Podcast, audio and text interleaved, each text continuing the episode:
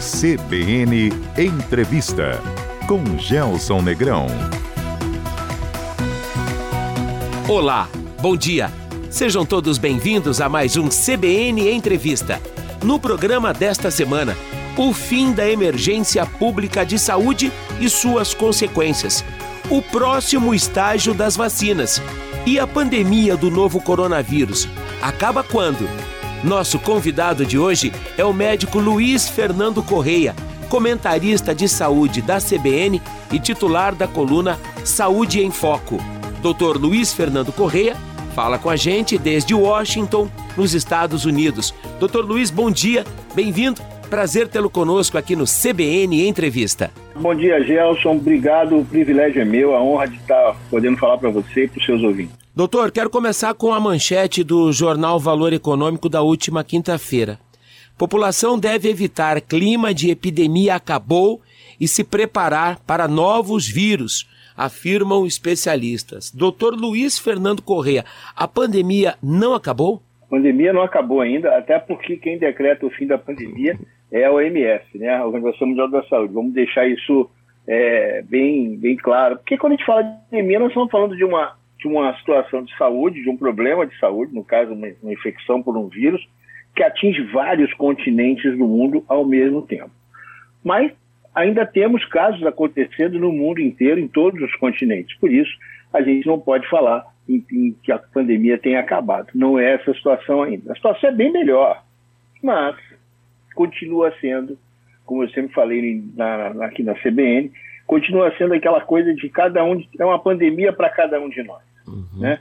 A situação no mundo melhorou, o número de casos vem diminuindo em geral.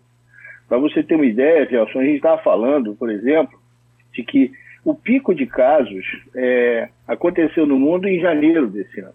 Né? E hoje em dia a gente já tem uma coisa que é um quarto, 25% do pico é onde a gente está hoje. Mas a gente está zerado? Não. Então a pandemia não acabou. Então não tem como a gente dizer isso, né? E principalmente porque nós estamos enfrentando situações bastante diferentes. Nós temos a situação do Brasil com um número de casos menor, um número de mortes menor, mas em compensação a gente tem um, um, um surto bastante intenso na China, na, em Hong Kong e alguns outros países da Ásia ainda bastante intenso. Então a pandemia não acabou. A gente não pode falar disso e a gente realmente tem que pensar em duas coisas. Uhum.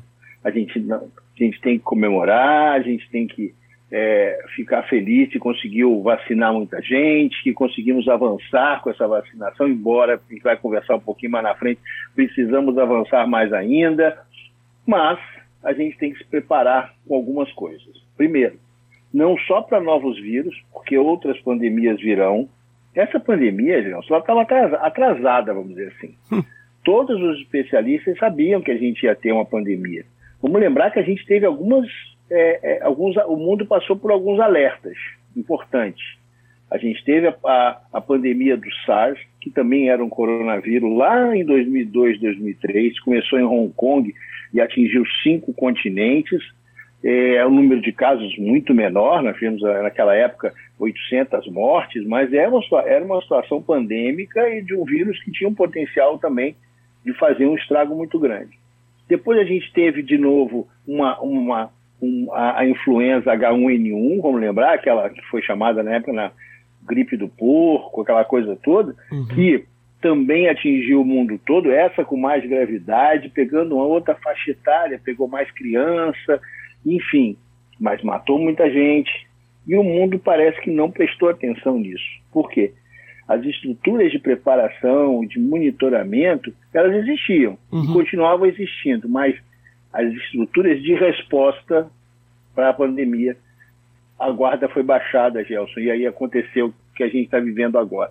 É para a gente aprender que pandemias vão acontecer, talvez até com mais frequência, principalmente pelo avanço da ocupação humana de áreas é, não ocupadas, áreas silvestres, onde existam vírus circulando entre animais e o homem não tem contato frequente com esses vírus, isso pode acontecer e provavelmente vai acontecer, uhum. ou mesmo pela evolução natural dos vírus. O vírus os vírus são é, é, elementos na natureza uhum. que têm uma capacidade de mutação muito grande. Então a gente pode enfrentar um vírus da gripe, como a gente já enfrentou, que passou por uma mutação, escapa da vacinação anual e pode causar um estrago tão grande quanto esse que a gente está passando agora. Então a gente tem que estar tranquilo, um pouco mais tranquilo, mas bastante alerta.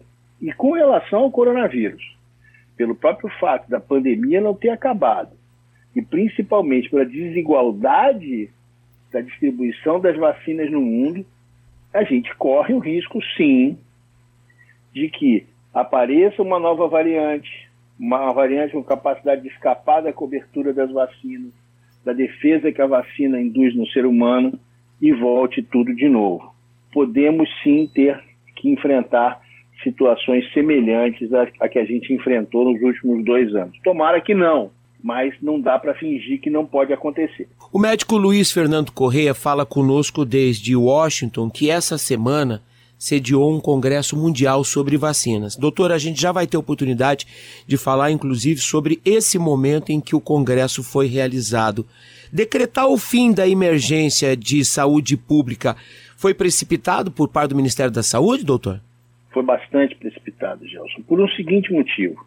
Aí nós temos uma combinação de, de, de decisões. Uma decisão técnica da saúde, né, avaliando o momento epidemiológico, ou seja, o número de casos, o número de mortes, o número de leitos ocupados, mas existe toda uma resposta jurídica a, essa, a esse instrumento que é a decretação do estado de emergência de saúde pública de interesse nacional. O nome é enorme, né? Hum. Mas isso é esse documento, que foi emitido pelo governo brasileiro em março de 2020, esse documento ele gera uma série de consequências jurídicas. Correto. Por exemplo, a partir desse documento, que o Ministério da Saúde emite ou decreta, né, é, a gente tem a Anvisa criando uma série de, de documentos, uma série de me mecanismos jurídicos, regulatórios de medicamentos e de vacinas que está ancorado nesse, nesse documento do Ministério da Saúde. Você tem é, instrumentos de gestão pública na contratação de serviços, na compra de insumos, de materiais necessários para atender a pandemia, que estão ancorados nesse documento do Ministério da Saúde. Uhum. Né? Mecanismos de gestão entre municípios, entre os estados, que estão ancorados nesse documento. Correto. Quando o Ministério da Saúde faz um, um, um, assim, um cancelamento ou anulação desse documento de maneira unilateral, sem preparar, sem dar tempo. E olha que eu falei algumas, existem outras estruturas, que, outros, outros instrumentos de outros, outros órgãos, de outros, outras áreas do governo que estão ancorados nele. Quando ele simplesmente faz sumir esse documento, você pode causar o caos, porque você na prática, anula os outros documentos que estão ancorados nele. Né? O que tinha que ter sido feito? Primeiro, uma conversa preparatória. Vamos discutir cientificamente. É o momento? Não é o momento? Como é que está a situação? Qual a previsão para o futuro próximo, para o futuro é, não tão próximo, ali para meados do ano, final desse ano, para que aí você possa programar a saída desse, dessa situação de emergência. Uhum a, a ânsia de transformar. O grande, o nosso, um dos nossos grandes pecados, Gelson, como aliás aconteceu em outros lugares do mundo também, hum. foi a transformação de uma situação de saúde pública, que é a pandemia, uhum. num instrumento político. Correto. Né? Na hora que o ministro da Saúde se assoda, né, fica apressado, tem uma necessidade política de decretar o fim da pandemia, segundo ele, ele passa por cima da ciência mais uma vez, e aí você cria essa confusão toda. Ou seja, a Anvisa agora está tendo que se virar. Por quê? A gente tem vacina que ainda está sobre autorização de uso emergencial. Uhum.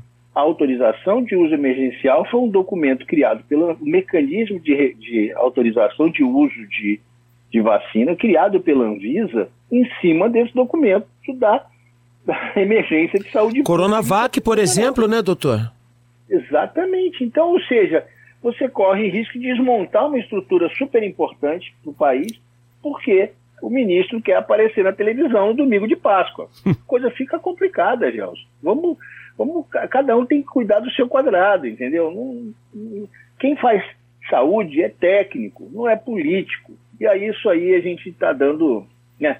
Temos várias cabeçadas por causa disso. Né? Os seus colegas médicos e os pares secretários estaduais e municipais de saúde já trataram rapidamente de se manifestar.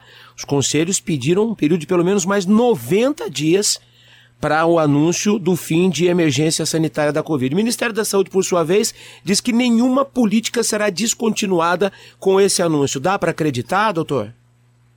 Não, o problema é que ele pode dizer o que ele quiser, mas isso é jurídico. Se alguém resolver questionar, se, é, porque, é porque o Ministério da Saúde anuncia o final da, da situação de emergência e não publica o documento. Uhum. Né? Ou seja, é para aparecer na televisão só, né? Então, o que acontece? Faz isso. Deixa essa, deixa essa, essa instabilidade jurídica né, é, no ar. Porque se, se esse documento for publicado, alguém pode questionar. A Anvisa diz, olha, não, não pode mais entregar, entregar Coronavac para ninguém porque não está valendo o que você disse. Né? Então, é, é, é, esse tipo de coisa que a gente não, não aprendeu em dois anos. Né? A gente não aprendeu que política e ciência não se misturam. Mas parece que no atual governo, infelizmente, essa é a norma. Né? A propósito da provocação, doutor Luiz Fernando Correia, quais foram as principais lições, os erros e acertos no enfrentamento da pandemia em nível de Brasil? Qual a sua opinião? Olha, o que, que a gente teve de, de acerto? O início da pandemia foi um acerto, porque a gente tinha uma coisa fundamental, que era comunicação para a população. Vamos lembrar, todos nós assistimos muito preocupados às entrevistas coletivas do, na época, ministro da Saúde, que ia para a televisão, levava seus técnicos, eles mostravam a cara e diziam, olha, está acontecendo isso, isso assim assado, vamos tomar essas providências. Isso acabou né, quando o ministro foi trocado, o que não estava satisfazendo aí, aí entra a interferência política, aí começa o erro. Correto. Né? O erro foi misturar política. Então, ele resolve trocar o ministro da Saúde, ele resolve dizer que não é nada disso, e o Brasil perde completamente o rumo. Navegamos, Gelson, de lá para cá, num mar revolto da pandemia, para fazer uma analogia náutica, num mar revolto, no escuro, sem bússola. Por quê? Números registrados de maneira aleatória, mudança no padrão de registro, mudança no padrão de divulgação dos números, e isso tudo culmina com a história do hacker. Né? Você vê que de maio, abril, maio de 2020 até dezembro de 21 a gente não sabe mais, a gente sabe mais ou menos o que aconteceu no Brasil. A gente olhou para trás o tempo todo, a gente não olhou para frente nem um minuto. Porque quando, quando a gente tem como único dado divulgado número de casos, número de hospitalizações e número de mortes, vamos lembrar a biologia do vírus, né, que a gente falou tanto lá em 2020. Para eu registrar um caso, alguém foi infectado. Maravilha. Só que isso aconteceu uma semana atrás. Né? Então, quando eu digo assim, o número de casos é X, eu estou dizendo que aquele número de pessoas se infectou uma semana atrás. Ah, número de hospitalizações. Então, quem está hospitalizado, quem entra no hospital hoje foi infectado pelo menos há 20 dias. Porque é o tempo mais ou menos 10 dias de evolução, mais entre 15 e 20, né? Com 5 dias de incubação da doença, até sintomas, mais 10 dias até precisar ir para o hospital, dá 15, então 15 dias atrás. Já estamos olhando pelo retrovisor de duas semanas. Quando eu falo em óbito, em pessoas que infelizmente faleceram, né? Essas pessoas que faleceram, elas foram infectadas quando? Quando? Há um mês atrás. Então, eu tô, eu tô usando dados do passado para tomar decisões para o futuro. Não é o melhor jeito de fazer coisa. Definitivamente, né? né? Então, é, é, é, isso foi o, esse, é, foi, esse é o nosso grande, esse é um dos nossos erros capitais. E o, e o erro mesmo foi a utilização política né, pelo, por grupos de interesse, aí, vários grupos de interesse, de é, vender medicamento que não funciona, de, de combater políticas é, de saúde que a gente sabe que tem. Como é que a gente trata de infecção por vírus? Quando a gente tem vacina, a gente dá vacina. Uhum. É simples assim, não tem outro jeito. Não se trata infecção por vírus com remédio. Todo mundo já teve uma gripe na vida. Né? O grande padre. Praticamente todo mundo já teve uma gripe na vida. E ouvi uma frase que eu acho que é, é, é simples. Quanto tempo dura uma gripe? Ela dura sete dias com você tomando remédio sintomático, você vai ter um pouco mais de conforto, ou vai durar uma semana, se você não tomar nada, você vai se sentir mal. Então é o seguinte, virose não se trata com remédio, virose se trata com vacina, para evitar que você tenha virose. Quando você começa a inventar moda, começa a tentar resolver o problema, né? Com coisas que não são específicas, as coisas dão errado. Sabe quando você tem um, todo mundo, muita gente já passou por isso, né? Hum. Você tem assim, um parafuso na, na sua casa que, tá, que não está funcionando direito, você está tentando botar o parafuso no lugar, não está funcionando direito e resolve pegar um martelo para botar o parafuso para dentro, geralmente está errado, né? Ou você vai estragar o parafuso, vai estragar a parede, vai fazer uma bobagem. Foi o que a gente fez com a pandemia. Tentou usar martelo para resolver problema de parafuso, tentando usar remédio que não funcionava, quando o que a gente precisava era de vacina. Atrasamos os contratos de vacina, Gelson. Isso foi um negócio criminoso. Né? Isso foi amplamente documentado. Atrasamos a compra das vacinas. Atrasamos o início do processo de vacinação, que ele ter começado pelo menos dois meses, três meses antes. Gente, quando alguém fala assim, ah, mas foram dois meses. Sim, quantas pessoas morreram a partir disso? Sim. Porque não receberam a vacina a tempo. Né? Então, esse, o nosso erro capital foi a mistura da política com a ciência. E, infelizmente, uma mistura de, um, de uma ideologia, não sei nem se, se eu posso chamar como, como ideologia, mas com uma, uma ideia alucinada que é anticientífica por natureza. Uhum. Pessoas que não gostam da ciência, talvez porque não consigam, não tenham capacidade intelectual de entendê-la, né? Mas isso aí deixa quieto. É, a questão é essa. Enfim, não dá para ir contra a ciência, gente. Isso aconteceu lá na, na época da Renascença, né? Na antiguidade, não é coisa de, de hoje em dia. Hoje em dia a gente sabe o que funciona, sabe o que não funciona. Não vamos usar martelo de novo. Não vamos tentar usar martelo para resolver o problema de parafuso. Essa, essa é a realidade. Doutor Luiz Fernando Correia, e o SUS? O SUS mostrou, e é, e é interessante isso, né? O SUS vinha. Vamos lembrar também que antes da pandemia, o que a gente ouvia falar do SUS? Ah, o SUS não funciona, as pessoas ficam na fila e é um sofrimento para o povo, o SUS não serve para nada, a gente tem que utilizar mecanismos de, da, de gestão privada, porque afinal de contas a iniciativa privada é que sabe fazer as coisas e o SUS não serve para nada. Foi o que salvou o Brasil, foi o SUS. É aí que está o problema, né?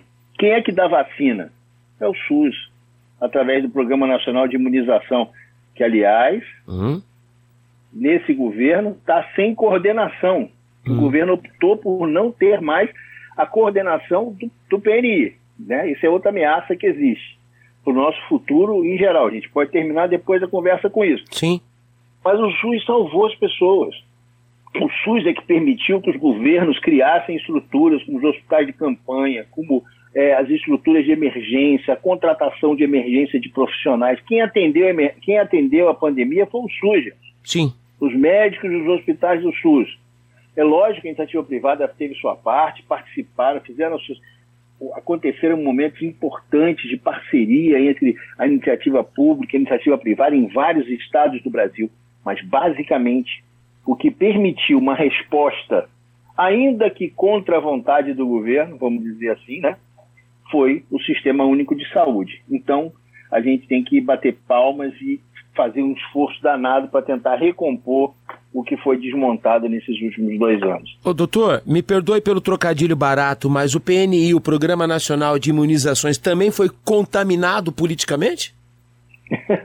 não, não foi contaminado politicamente, mas ele foi decapitado politicamente. Ele está sem coordenação porque a opção do Ministério da Saúde foi, na troca dos ministérios, ficamos sem coordenação do PNI, para que botar alguém lá, né? Deixa como tá, tá bem, tá bom, né? Absolutamente estratégico na campanha de vacinação de um país com dimensões continentais.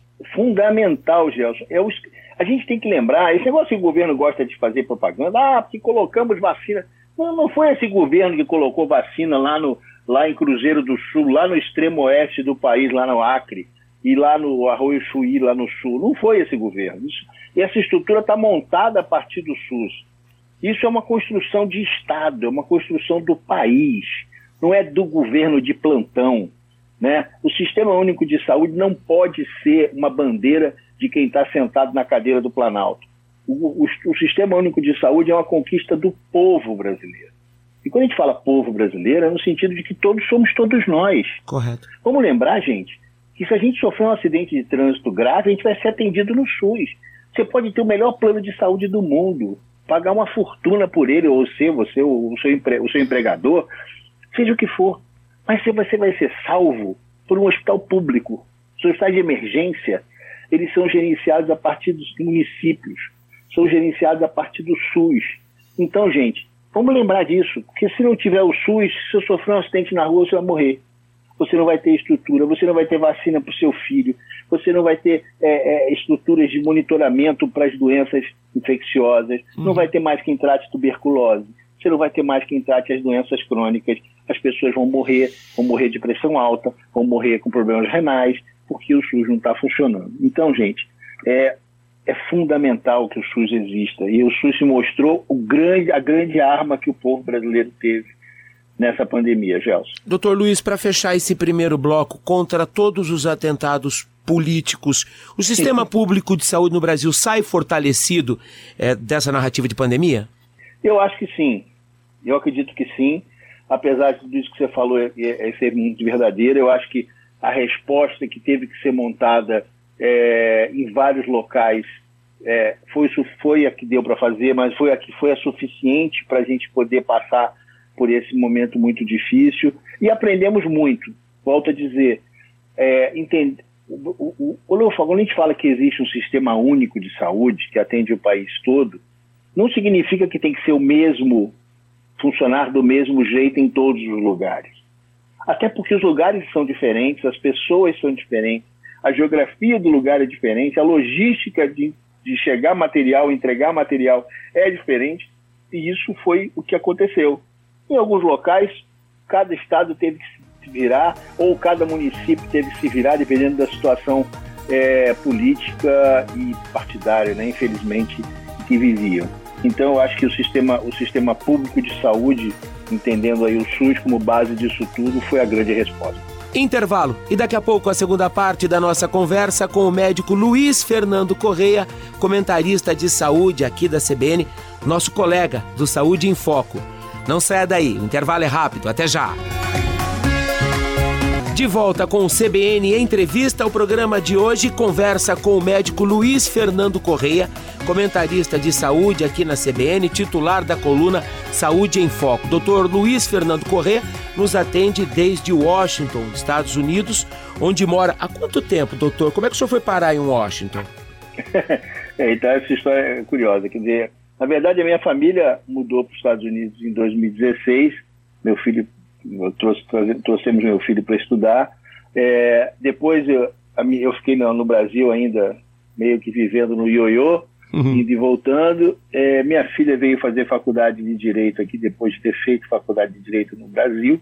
Aí também, eu, em 2018, eu recebi um convite para fazer um curso no MIT, no Instituto de Tecnologia de Massachusetts, e aí eu resolvi é, me juntar à família. Então, Inicialmente a gente morou na Flórida, é, de 2018 até 2021, é, sendo que minha, minha família, minha esposa, meu filho moraram de 16 até 21 lá. Uhum. E agora estou morando em Washington, aqui em DC, perto da capital, onde minha filha também mora. E eu tenho que até aproveitar para comemorar. Acabei de, acabei de me tornar avô na semana passada. Opa! parabéns, doutor. Parabéns. Obrigado. Como é que obrigado. se chama o Rebento? É, o Rebento Neto chama Mateus. Parabéns, parabéns. Bem-vindo, Matheus. Vida longa e próspera. Doutor, antes da gente seguir com a pauta aqui, como é que foi passar pela pandemia nos Estados Unidos da América? Olha, Gelson, aqui a gente teve uma situação bastante confusa, né? Com um nível de interferência bastante semelhante, política bastante semelhante ao que acontecia no Brasil. É, uma, um governo federal jogando contra a população, com uma diferença muito importante, né? Nos Estados Unidos, é, o governo federal tem muita força, obviamente, né? Mas a gestão é muito mais estadual. Então a gente teve um país muito desigual, uma resposta bastante desigual, ou seja, os estados é, mais alinhados à, à política ao lado democrata da, da, da, política americana respondendo com maneira mais científica e os estados ligados ao ex-presidente Donald Trump, que era negacionista ao extremo, também se comportando assim. Então a gente teve também um país bastante dividido, com respostas bastante diferentes, com condutas bastante diferentes. Uhum. Até, até o momento que aconteceu a eleição, o, o governo foi trocado, né, do poder, poder passou de mãos republicanas para os democratas, com a eleição de Joe Biden, e aí a, a, a pandemia passou a ter um, uma, uma, uma resposta mais científica, graças a Deus, e a gente teve uma situação melhor. O problema é que o estrago foi feito. Sim. Também é uma forma que o estrago foi feito no Brasil. Né? Doutora, nossa pauta ainda tem vacinas e eu quero muito a sua análise sobre a performance das nossas instituições a pesquisa brasileira, como é que a ciência brasileira lidou e está lidando com a pandemia, só para não perder esse gancho bacana que o senhor acabou de dar sobre as instituições. Protagonismo da Organização Mundial da Saúde no enfrentamento à pandemia. Ficou devendo, queimou a largada, se ajustou. Qual que é a sua leitura, doutor, estando o senhor inserido nesse contexto internacional de enfrentamento à pandemia? Gelson, a, a OMS é, também sofre justamente por essa, esse questionamento político da ciência e aí questiona esses grupos políticos questionam também o poder que a Organização Mundial da Saúde tem. Vamos lembrar que o grande, o grande financiador da, das Nações Unidas e da OMS é os Estados Unidos e Donald Trump chegou a ameaçar suspender o financiamento, tirar, não pagar, não pagar a sua parte do condomínio, sua cota de condomínio, vamos dizer assim, né? Então fica difícil. Você tem um morador da cobertura que tem um maior apartamento do prédio que resolve não pagar a sua cota de condomínio. Então fica difícil para a gestão. E é uma gestão complexa, porque é, a OMS tem que pegar dados do mundo inteiro para tomar decisões. Esses dados vêm de maneira bastante fragmentada e mais complexo de ser analisado. Por isso, muita gente acusou a OMS de demorar, primeiro, demorar a decretar a pandemia e segundo, depois demorar a tomar decisões com relação a orientações de tratamento, utilização de máscara ou não, essa coisa toda. É muito difícil, mas é, ainda bem que a gente ainda tem a OMS, viu? Porque senão ia ser mais complicado. Imagina cada um de cada país do mundo tentar resolver um problema desse tamanho sem ter alguém é, central falando. Sem dúvida. Sem Também dúvida. Era, era, era, era, muito, é muito, foi muito, continua sendo muito importante o fato da OMS se posicionar, a gente ter coletivas. Vamos lembrar, a gente tinha coletivas do Dr. Trélio Zadanon, que é o diretor-geral, da doutora Maria Van Kerkoven, que é a diretora de emergência, botam a cara a tapa. E às vezes tropeçam. Todo mundo tem, todo mundo tem, é difícil, porque Sim. não é não é uma situação simples, você tem que responder ao mundo inteiro. Até porque o mundo passa por situações até hoje bastante diversas. Sem dúvida, né? sem dúvida. Como eu falei, a gente tem uma pandemia que na China está acelerando, está desacelerando no Brasil, nos Estados Unidos está mais ou menos ameaça de subida de casos. Na Europa a gente já tem uma nova subida de casos depois de uma liberação geral, né, em março. Então é, é, é, muito difícil alguém ter uma palavra central. Mas ainda bem que tinha uma palavra central. Porque só para a gente voltar um passo na história. O que, que faltou no Brasil? Uma mensagem única. Como a gente tinha um presidente que dizia uma coisa. Um, no início você tinha um presidente que dizia uma coisa, o Ministério da Saúde dizendo outra, e os secretários de saúde tentando se virar nessa bagunça. Depois ficou pior, porque o presidente fala bobagem, o Ministério da Saúde não falava nada e o secretário de Saúde tentando, tendo que se virar no meio da bagunça. Uhum. Pelo menos a gente tinha o OMS, que tinha uma mensagem só no mundo inteiro. Então essa eu acho que é uma grande lição também que a gente tem que ter. Temos que ter uma coordenação só e que siga a ciência, gente. não tem como tratar problema de saúde com política. Eu volto a dizer, a gente não resolve o problema de parafuso com martelo. Sem dúvida, sem dúvida. E talvez o momento mais contundente da atuação da OMS, me corrija, doutor, se eu estiver errado, foi exatamente quando a organização alertou para a necessidade de vacinas para aqueles países que não tiveram dinheiro para investir em pesquisa, que sequer tinham dinheiro para comprar a vacina, né? O senhor participou essa semana aí em Washington de um evento internacional, Congresso Internacional de Vacinas. O que é que teve de novo aí? Então, Gelson, o Congresso Mundial de Vacina aconteceu aqui em Washington, termina, está terminando formalmente hoje com reuniões, é, vamos dizer assim, mais políticas, né, de, de política de trabalho interno. É, mostrou isso que você falou. Esse que eu acho que foi a grande pauta do Congresso foi a desigualdade da, da distribuição de doses da vacina da Covid, as dificuldades que existem. Eu assisti uma, teve uma, uma sessão plenária muito boa que vamos até é, temos, temos que lembrar que a, quem, quem, abriu essa sessão plenária foi uma brasileira, a doutora Mariângela Simão, que é diretora, geral, é, diretora assistente da OMS para acesso a vacinas e medicamentos. Né? Então, a doutora Mariângela fez o pronunciamento direto lá da Suíça, é, foi um pronunciamento remoto, mas chamando a atenção para essa desigualdade. Dá uma olhada no número de hoje. A gente tem o mundo inteiro com 58,71%, são dados do, do é, Nosso Mundo em Dados, Our World in Data, que é uma organização do, da Universidade Johns Hopkins. Uhum. É, então, o mundo inteiro tem 58,74% de cobertura vacinal das duas primeiras doses. Correto. Isso equivale a 4 bilhões, quase 4 bilhões e 600 milhões de pessoas vacinadas. Uhum. Você tem países ricos, né, 74,30%. África, 16,15%. Meu Deus. E você tem, aí, aí temos até que aí dar um, bater palma para nós mesmos, né? Hum. O Brasil está acima dos países ricos, está com 76,12% de cobertura vacinal de duas doses. E a gente sabe que a gente tinha uma meta de 80% nas primeiras, primeiras variantes do vírus, ou seja, a variante original de Wuhan e a, a, a variante Delta e variante Gama.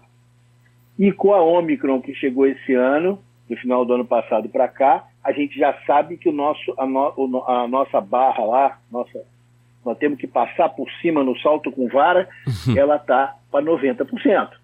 Então o Brasil ainda tem que correr atrás e o resto do mundo tem que correr muito mais atrás.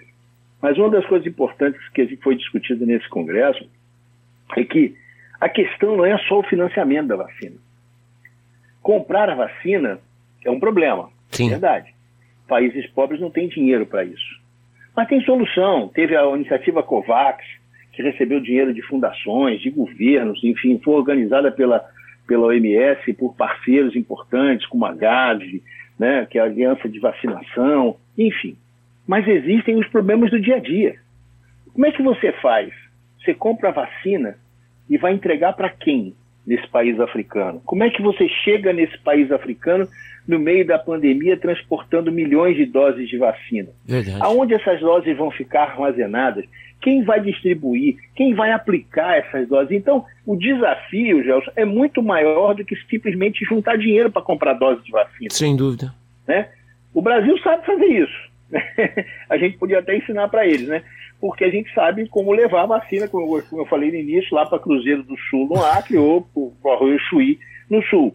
Mas é complicado, a gente sabe que é complicado. Né? O pessoal do SUS leva vacina de canoa Sim. Né? na Amazônia.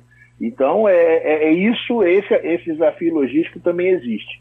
E é o grande problema, porque não dá para você conviver com a África com esses 16% de vacinação completa, sendo que só tem, tem 83% que não tomou nenhuma dose. Sim. O vírus vai ficar circulando e vai fazer mutação.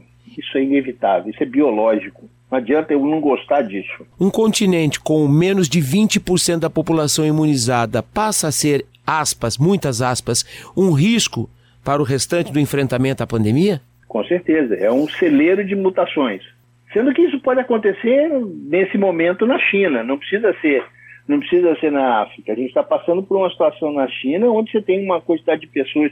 Quando, gente, quando, quando se lançou essa ideia de que vamos conviver com o vírus, que afinal de contas está todo mundo cansado da pandemia, a gente ficou cansado do vírus, mas ele não ficou cansado da gente. Né? Então, se a gente deixar o vírus circular livremente, como estão pregando alguns, alguns governantes, né? o Boris Johnson na Inglaterra, a Inglaterra fez isso. O que aconteceu? A Inglaterra, nesse momento, tem um aumento no número de casos de hospitalizações importante. Está certo, não está no nível de pressão do sistema de saúde que passou no início da pandemia, porque vacinou muita gente. Mas o vírus continua circulando. Então, é lógico que, pelo, pelo tamanho do problema, a África é um grande celeiro possível de variantes e de novos vírus. Mas isso pode acontecer em qualquer lugar do mundo. Isso pode aparecer na Europa, pode aparecer no Brasil, pode aparecer na China. Uhum. Enfim, aonde você tiver o vírus circulando de maneira livre, você tem a possibilidade da criação de uma variante. Cada vez que alguém se infecta pelo coronavírus, o vírus entra nas nossas células e se multiplica multiplica muito para quê? Para criar novos vírusinhos que serão expelidos, né? Pra, vão ser jogados para fora do nosso corpo quando a gente vai lá, quando eu tossir, quando espirrar, para contaminar outra pessoa. Para isso ele tem que fazer cópias dele mesmo. Correto. Então, qualquer um de nós já, já também pode fazer esse exercício. Pega uma, uma folha de papel, escolhe uma frase e vai escrevendo aquela frase sem prestar muita atenção na página inteira, você vai errar alguma vez, né? Sem dúvida. Porque esse, esse erro é o que acontece dentro do vírus. O vírus vai se copiando e erros vão acontecendo. Esses erros, quando esse erro gera um modelo novo de vírus que é bom para ele, que não que, geralmente se é bom para o vírus é ruim para a gente, né? Aquilo vai se perpetuar e vai, e vai nascer uma nova variante. É assim que a natureza funciona, né? aperfeiçoamento genético vem daí. Correto. É um processo natural. Então, se a gente deixar o vírus circular livremente com essa perspectiva do vamos conviver com o vírus, a gente vai deixar o barco correr solto e o risco de variantes, com certeza, continua existindo. O médico Luiz Fernando Correia, comentarista de saúde aqui na CBN, titular da coluna Saúde em Foco, é o nosso convidado de hoje aqui no CBN Entrevista, fala conosco desde Washington, nos Estados Unidos. Doutor Luiz Fernando, e a ciência no Brasil, nossas instituições de pesquisas, nossos pesquisadores, como é que a gente se saiu no enfrentamento à pandemia? A gente tem várias frentes aí trabalhando em vacinas no Brasil. Qual é o resumo dessa obra, doutor? O resumo dessa obra é uma prova de. É, é uma mostra da resistência ou da resiliência da ciência brasileira. A ciência brasileira vem sofrendo cortes sucessivos de financiamento, Gelson, nos últimos anos. Nós estamos vivendo o pior momento de financiamento de pesquisa no Brasil porque o governo atual não acredita na ciência. Que absurdo então, isso. Isso é um absurdo, doutor. Ele acha que não, é, ele acha que não tem que gastar dinheiro com isso, tem que gastar dinheiro com arminha, né? Sei lá. Então, é, eu, eu, eu, eu, eu, digo o seguinte, eu disse isso várias vezes em algumas reuniões, é, pesquisa, ciência é, é, é, questão de segurança nacional. Ser capaz de desenvolver uma vacina para uma pandemia, um vírus pandêmico, é muito mais importante para a segurança nacional que construir submarino. Entendeu? Porque não vai resolver a pandemia com submarino ou com porta-avião. Você vai resolver a pandemia com, com vacina, com ciência. Então é isso que a gente precisa. Não adianta ficar gastando dinheiro onde não, onde não, onde não interessa. Interessa para o Brasil desenvolver ciência. A gente vai criar, assim, tem que, agora, isso não nasce de um dia para o outro. Não adianta você dizer que hoje eu vou pegar todo o dinheiro do país e botar em ciência. Não vai resolver. Isso é um processo. Um cientista leva décadas a ser formado, a partir da faculdade, com bolsas de iniciação científica. Depois ele tem que fazer possibilidade de fazer o mestrado depois que ele se forma, se ele for seguir a carreira acadêmica de pesquisador, fazer doutorado, ter a possibilidade de viajar e fazer é, pontes com outros cientistas em outros lugares do mundo, né? Doutorado sanduíche, quando você faz uma parte da sua pesquisa fora do Brasil. Ou seja, isso demanda dinheiro e continuidade de financiamento. E a gente não tem nada disso, Gelson. Mas apesar de tudo isso, os nossos cientistas foram. Vamos lembrar e acho que são, tem, uns, tem umas coisas que aconteceu tanta coisa nesses últimos dois anos, né? mas tem umas coisas que são muito marcantes. Teve um time de cientistas em São Paulo que foi capaz de fazer o genoma do vírus muito rapidamente, logo no início da pandemia. E isso nessa situação de falta de material, de falta de dinheiro, de falta de incentivo. Ou seja, mostrou a resiliência, a capacidade de resistência da nossa ciência, apesar de tudo isso. E a gente está desenvolvendo novas vacinas. Eu conversei com alguns pesquisadores, tive a oportunidade de conversar com alguns poucos pesquisadores que estavam nesse Congresso Mundial de Vacinas na semana. É, existem pesquisas avançadas de, de vacina no Brasil para coronavírus, importante para outros problemas de saúde também. Problemas de saúde animal, né, que a gente até não fala muito disso, mas saúde veterinária é uma, é uma questão importante, afinal de contas, nós estamos falando de alimentos para o mundo inteiro, né? Sim. Então, é, a gente está avançando, mas volto a dizer, a gente está avançando apesar de todo o combate sistemático e organizado que foi feito contra a ciência. Sabe qual é o problema? Quem não entende, não é capaz de entender intelectualmente o que, que é ciência, joga contra. Tem medo. Tem medo do cientista. Isso é uma loucura. isso é, mostra, isso é mostra de, de, de incapacidade intelectual. Tem que saber que ciência é o que salva a vida. Se você, as pessoas que estão falando hoje em dia contra a vacina, a grande maioria delas tomou vacina. Sim. Está viva porque tomou vacina. Não morreu de sarampo quando era criança. Sim. Não teve poliomielite porque a gente conseguiu erradicar a polio com a vacina. Não teve outro problema, não teve coqueluche, não teve problema sério, não teve meningite por catapora, porque tomou vacina.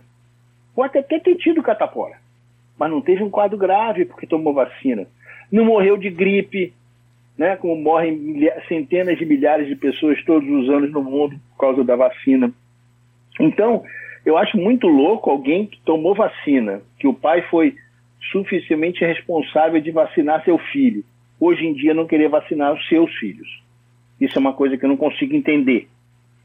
Mas eu entendo o seguinte: o que falta, Gelson, é educação. Sem dúvida. Educação para entender isso.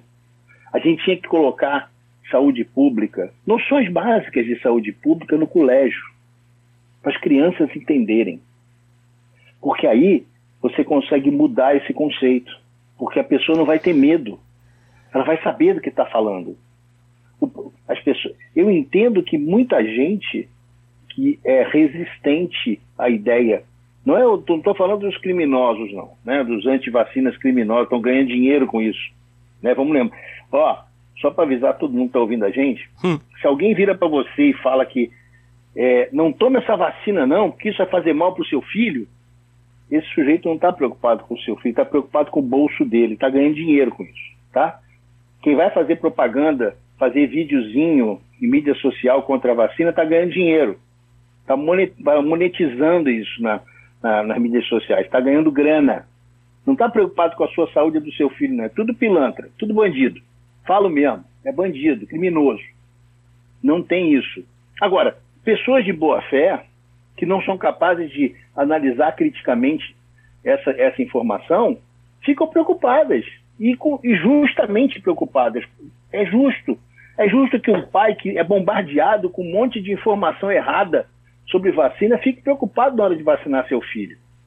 Aí cabe a nós, profissionais da saúde, profissionais da informação, da comunicação, acolher essa pessoa, responder as dúvidas delas. A gente, eu já deixo aqui uh, o canal do Saúde em Foco na CBN, a CBN aberto. Mande suas dúvidas para a gente, mande suas dúvidas para o Jornal da CBN todos os dias de manhã. A gente tem um dia na semana só para tirar dúvida, que é sexta-feira. A gente está ali só tirando dúvidas dos nossos ouvintes. Esse é o nosso trabalho, essa é a missão. A missão é informar a população, a missão é esclarecer.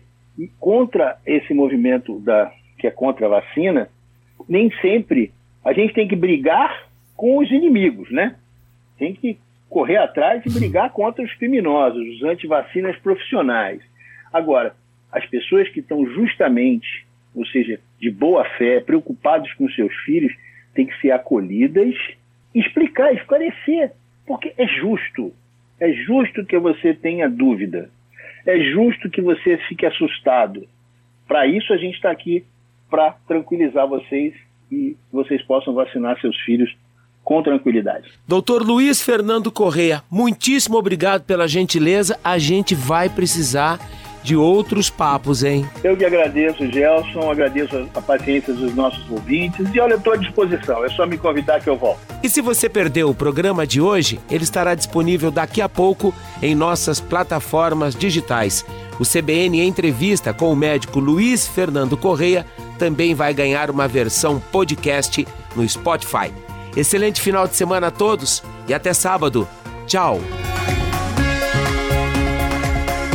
CBN Entrevista com Gelson Negrão.